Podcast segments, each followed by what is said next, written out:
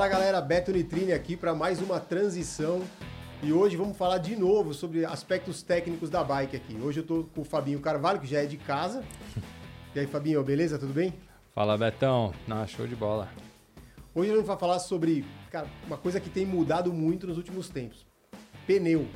Largura de pneu, calibragem de pneu, escolha de tipo de pneu, uma coisa que de quando eu comecei, de quando o Fabinho começou também, mudou bastante. Né? A gente chegava, a gente pedalava aí com pneu 700 por 18, 700 por 19 até eu cheguei a pedalar, com 140, 120, 200 né, de pressão, tubular, né? Então mudamos bastante nesse período. Então, Fabinho, como é que a gente, o que, a gente pode falar sobre esse item importante que é o contato da bike com o chão, né? Que é alguma coisa que segura a gente ali. Como é que é? O que, que evoluiu nesses últimos tempos aí? É, então, o pneu evoluiu demais no, nos últimos anos, né? Antigamente a gente não via, a gente não, não via muita roda de competição é, clincher por, pelo fato da qualidade do pneu ser muito ruim. Então, como a, hoje, arame, né? Tinha o arame Exato. Como, como evoluiu demais o pneu, a, Aí o pessoal começou a migrar do clincher, do tubular pro, pro clincher, né? E aí hoje a gente está migrando do clincher pro tubeless. Então isso aí mudou muito. A, espessura da roda também hoje em dia é cada vez mais larga. Então permite que você use um pneu cada vez mais largo, entendeu? A, a gente viu no, no, Tour esse ano o Pogacar usando nas provas de etapa é, pneu de 32 milímetros largo assim. O que, que acontece? A rolagem desses pneus é, ele é um pouco melhor, então a, a bike gira melhor, a, o, a, o contato dele com o solo é menor do que o pneu mais fino, é, ele é um pouquinho menos aerodinâmico e a, e a dirigibilidade com, com esse pneu, a bike fica bem mais fácil de guiar. Então você tem que colocar na balança, né, Betão? É engraçado, né? Porque a gente, quando a gente começou, a gente pensava, pô, vou colocar um pneu bem fininho, né? Porque aí ele tem menos atrito no chão, ele fica bem pequenininho ali, né? Aí mais aero, mais não sei o quê.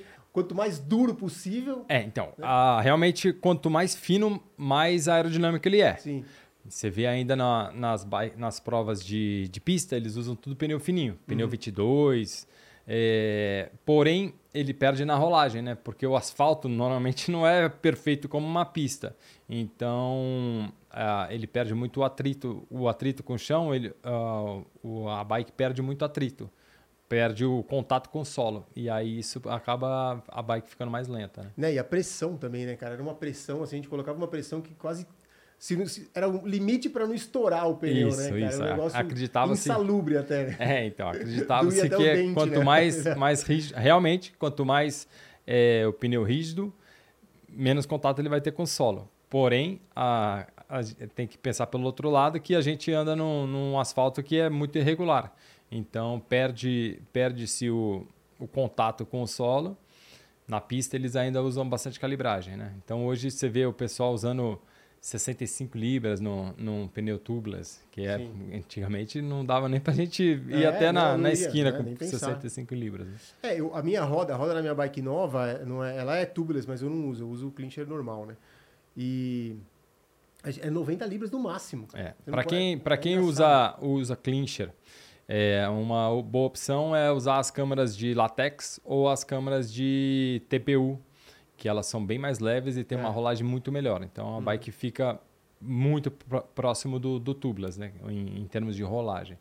É... é, o tubeless eu ainda não testei, cara. Tem muita gente falando bem, né? Que pô, ajuda, é, principalmente furo, né? Quando você fura, tem uma. Sim. Sela rápido, né? Mas dá o trabalho de trocar o selante, né? É, é, é um pouco trabalhoso. Eu estou na, na, minha bike de estrada pela primeira vez, eu coloquei agora tubeless. É um pouco trabalhoso porque, ah, se o pneu murcha você precisa de repente de um compressor para encher o pneu, sabe? Então é um, é um pouquinho chato, não uhum. é, não é para qualquer um. Mas, mas uma boa opção é uma, uma câmera, uma boa câmera de ar que vai fazer praticamente o mesmo efeito. Uhum. E aí, assim, é, de configuração, para você acha que o eu, eu por exemplo, na minha prova, eu, na minha bike, eu estou usando o 700 por 25 na frente e o 28 atrás. É, muita gente está optando por isso então, aí.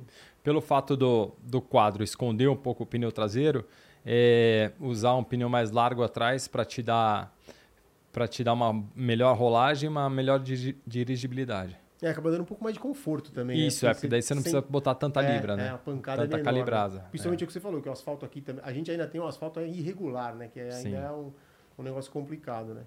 Uma, uma dúvida. Se, quando, que, uma coisa que a gente falava, né? O pneu com pouca calibragem, você passa, numa, você passa num buraco. Quando ele bate, dá aquela mordidinha, né? Aquelas mordidinhas de cobra, né? Dois furinhos, né? É, mas daí tá bem, Esse aqui tá, é o, tá bem tá murcho, né? pra É, tá bem isso, murcho né? pra acontecer, Com né? 90 aí não vai, não vai ter esse problema. Não, não, não. É bem difícil acontecer. Até mais, até porque os pneus com ah, maior volume, ele é, são mais altos também, né, Beto? Sim. Então ele tá mais longe do, do, Aham. do- da borda do aro. Então para acontecer isso aí tem que estar bem murcho tá bem mesmo. murcho, É.